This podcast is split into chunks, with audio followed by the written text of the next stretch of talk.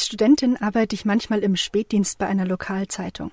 Da komme ich nachmittags und sitze so bis zehn, halb elf abends mit ein paar Kolleginnen und Kollegen in der Redaktion.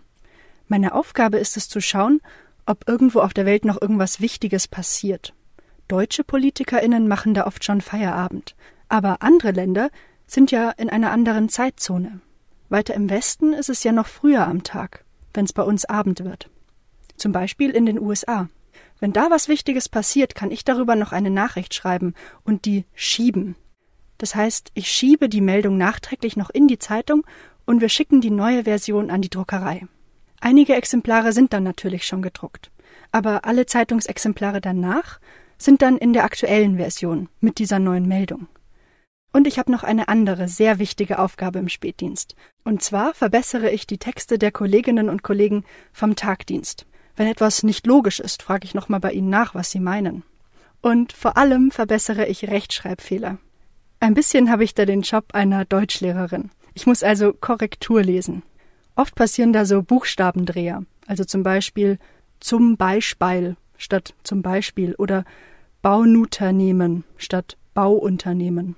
Oder es kommt auch mal vor, dass ein Wort zu viel im Satz ist. Zum Beispiel die Wahl hat für das Parlament hat begonnen. Solche Fehler passieren einfach mal, wenn jemand nicht ganz bei der Sache ist oder wenn jemand unfassbar schnell mit einem Text fertig werden muss. Aber das ist super ärgerlich, wenn schon auf der Titelseite acht Rechtschreibfehler drin sind. Wenn uns das passiert, können wir uns auch ganz sicher sein, dass am nächsten Tag einige empörte E-Mails und Anrufe von Leserinnen kommen. Mir selber ist es auch mega peinlich, wenn ich Fehler übersehe, weil als Kind wurde mir immer gesagt, Rechtschreibung lernst du dann am besten, wenn du ganz, ganz viel liest. Bücher, Magazine oder Zeitungen, ganz egal. Hauptsache viel lesen. Das heißt, Zeitungen sollen ja auch irgendwie Vorbilder sein. Die Menschen, die dort arbeiten, sollten wissen, wie etwas geschrieben wird. Sonst hätten sie vielleicht nicht Journalistinnen werden sollen, die davon leben, jeden Tag Texte zu schreiben. Deshalb geht es diesmal um die Top 5 Rechtschreibfehler, die mir so immer wieder auffallen und die ihr vielleicht auch kennt. Es gibt so Sachen, die kann man sich einfach nicht gut merken oder die passieren, wenn man schnell schreibt, ohne groß drüber nachzudenken.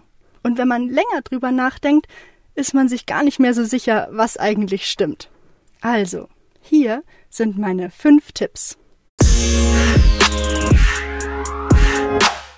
Erstens, das mit einem S oder das mit zwei S.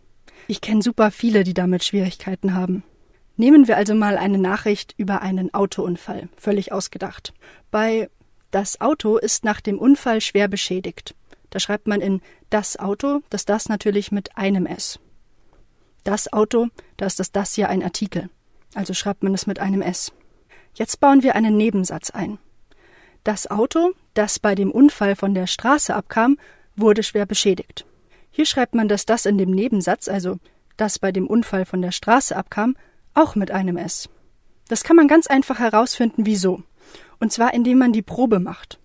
Ob man das das mit dieses, jenes oder welches ersetzen kann. Wenn man das kann, dann schreibt man das das mit einem S.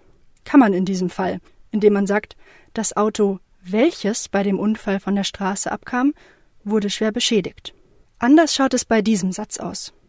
Dass das Auto schwer beschädigt war, sahen die Polizisten bei ihrer Ankunft am Unfallort sofort. Hier kann man nicht sagen, dieses, jenes oder welches das Auto schwer beschädigt war, sahen die Polizisten bei ihrer Ankunft am Unfallort sofort. Also schreibt man in diesem Fall das das mit zwei S. Das mit zwei S, das Auto schwer beschädigt war, bla bla bla bla bla. Dieser Test mit dieses, jenes oder welches funktioniert garantiert immer.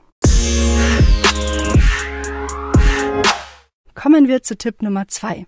Da geht es um Groß- und Kleinschreibung nach dem Doppelpunkt.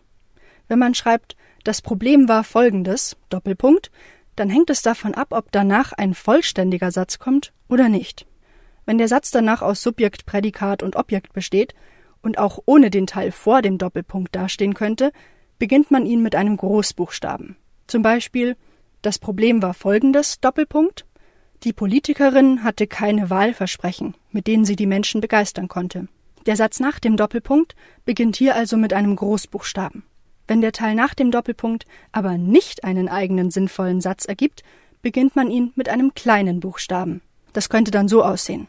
Das Problem der Politikerin war folgendes: Doppelpunkt. Keine begeisternden Wahlversprechen. Der Satz ist ein bisschen hässlich. Egal. Jedenfalls ist keine begeisternden Wahlversprechen einfach kein vollständiger Satz, der für sich allein stehen könnte. Deshalb wird dieser Teil nach dem Doppelpunkt klein geschrieben. Wenn man es weiß, eigentlich gar nicht so schwer, oder? Kommen wir zu Rechtschreibtipp Nummer 3. Es geht um Farben. Auch hier ist es oft schwer, wann schreibe ich rot zum Beispiel groß und wann schreibe ich rot klein. Einfach ist es immer, wenn die Farbe ein Adjektiv ist und etwas genauer beschreibt. Der rote Faden, die gelbe Ampel zum Beispiel oder die grüne Wiese. Das wissen wir ja noch aus der Grundschule, dass man die Farben dann klein schreibt. Diese Adjektive können aber auch wieder substantiviert werden. So nennt man das, wenn man aus einem Adjektiv ein Substantiv macht, also ein Nomen, ein Namenwort.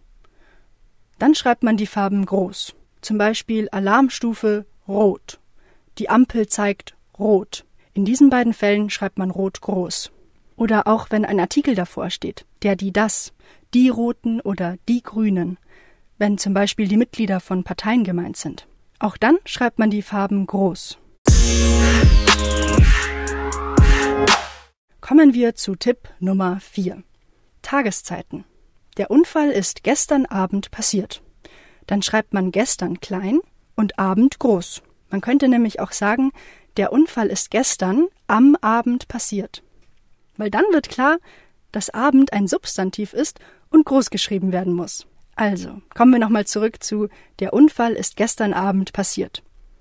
Gestern ist ein Adverb, das klein geschrieben werden muss, und Abend ist ein Namenwort, das groß geschrieben werden muss. Diese Konstrukte aus Adverbien und Substantiven haben wir ganz oft. Zum Beispiel heute Morgen. Heute schreiben wir dann klein und morgen groß. Oder auch übermorgen Vormittag oder morgen Mittag. Und schon sind wir bei Tipp Nummer 5. Das ist was, was ihr wahrscheinlich nicht so oft in euren Aufsätzen benutzt, aber was ich bei meinen Spätdiensten bei der Lokalzeitung immer sehr toll finde, wenn ich es entdecke. Wörter, in denen dreimal der gleiche Buchstabe hintereinander kommt. Das sieht dann so seltsam aus, dass manche den Buchstaben beim dritten Mal vergessen. Zum Beispiel in Brennnessel. Das hat drei N. Brennnessel. Oder Schifffahrt. Das hat drei F.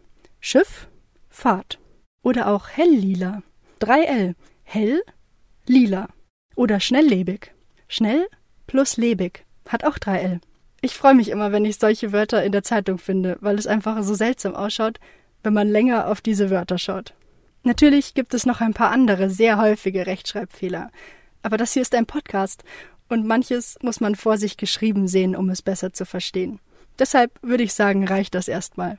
Wenn euch diese Bonusfolge gefallen hat, abonniert gerne Klasse Recherche. Das geht über die Glocke oder den Folgen-Button je nachdem, wo ihr meinen Podcast hört. Also, bis zum nächsten Mal, bleibt neugierig.